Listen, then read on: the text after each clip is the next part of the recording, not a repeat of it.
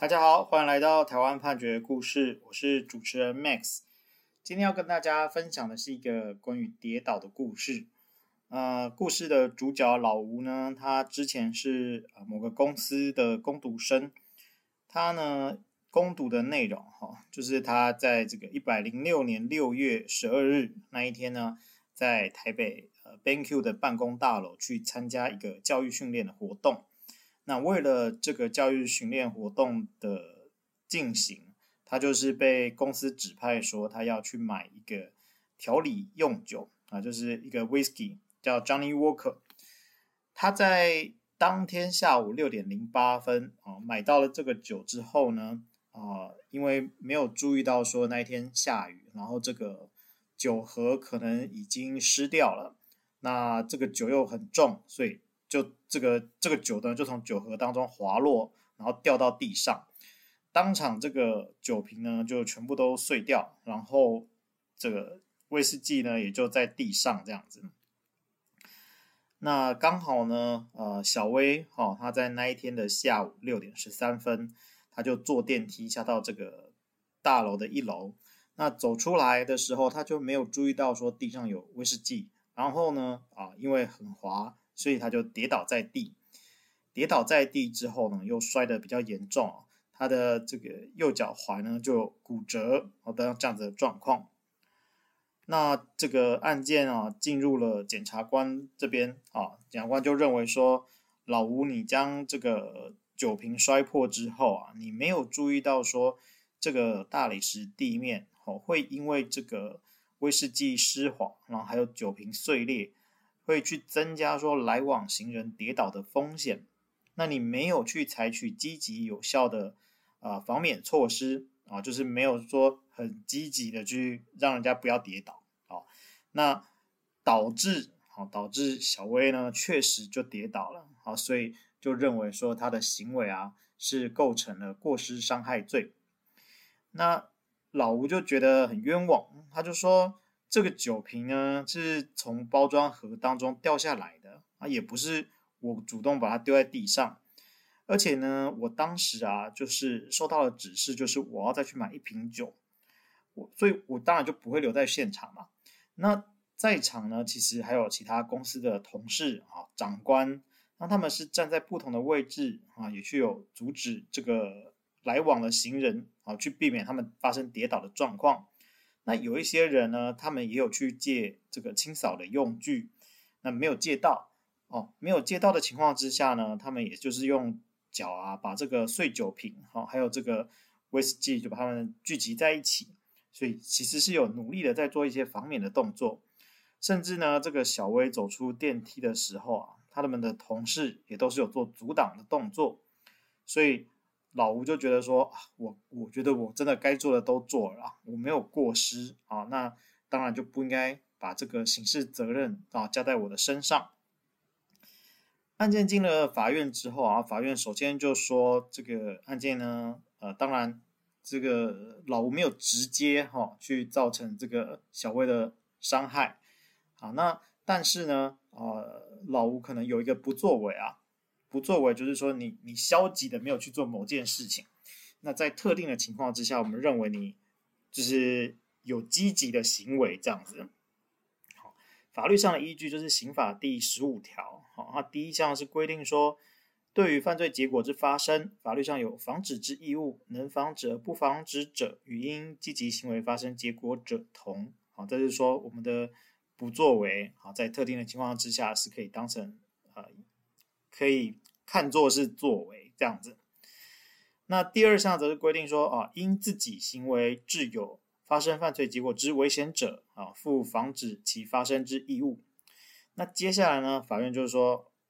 哦，我们会综合各项事证来看看啊，是不是会有这样的条文的规定？那我们能不能把这个老吴的不作为啊，当成是一个积极行为来看待？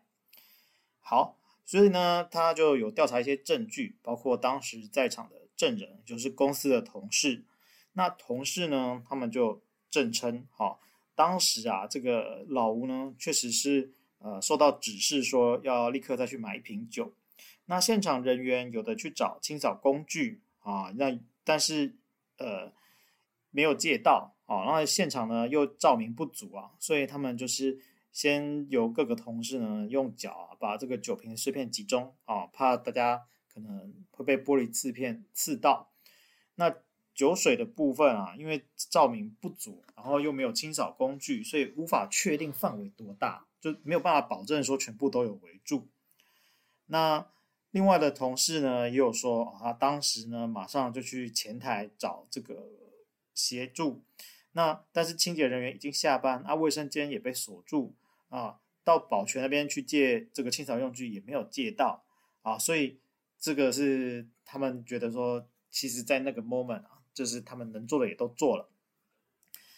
那接下来呢，法院啊，哈，就是有有去勘验现场监视器画面。那法院在这边的说明是还蛮有趣的啊。他就说，呃，这个老吴啊，他在这个十八点啊，就是六点零八分三十一秒，携带之酒瓶掉落地面破裂之后啊，在场的员工连同老吴在内之七人。均未立即进行清理现场。好，这句话是没有什么问题啊。但是他下一句话是这样：呃，在六点零八分五十四秒，老吴呢受这个其他同事的指示离开现场购买新酒之前，连同老吴在内之公司员工啊，共计六人，没有做任何排除或降低现场地上物质举措，也没有导引。指示现场行人行进方向之任何作为，好，这个基本上是二十秒左右之内的事情。那再来呢，就是到了六点十一分啊，六点十一分就是大概发生了三三分钟左右，这个就有开始有同事呢，他们就是用脚啊，把这个散落在地面的地上物往走道来集中。好，那。法院在勘验的部分，他也说可以看到移动中的碎酒瓶，但是酒水的部分哦看不太清楚。那到了这个六点十三分的时候啊，这个老吴呢他就返回了现场，但是啊他没有维护管制现场进行进出人员行进方向的任何行为。那在他回到现场，呃，诶其实他是。应该说，他是在六点十二分五十一秒回到现场。那小薇呢，是在六点十三分三十四秒的时候走出来。也就是说，这件事情发生啊，是在老吴回到现场之后不到一分钟。那小薇呢，他就从电梯走出来，然后有一个同事呢，啊，去制止，就是有有喊小心啊，但是呢，小薇反应不及，就跌倒在地。于是呢，啊，法院呢，他就。好，综合了上面我们听到的这个监视器画面的画呃的看到的状况，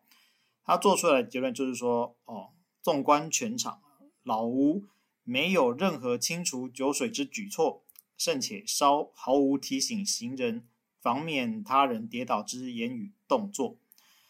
所以呢，哦，法院就认为说，你这个东西啊，你这个这个不作为啊，你自己把酒水跌呃掉地上了，你自己不清啊。然后导致人家跌倒，你这是一个过失伤害。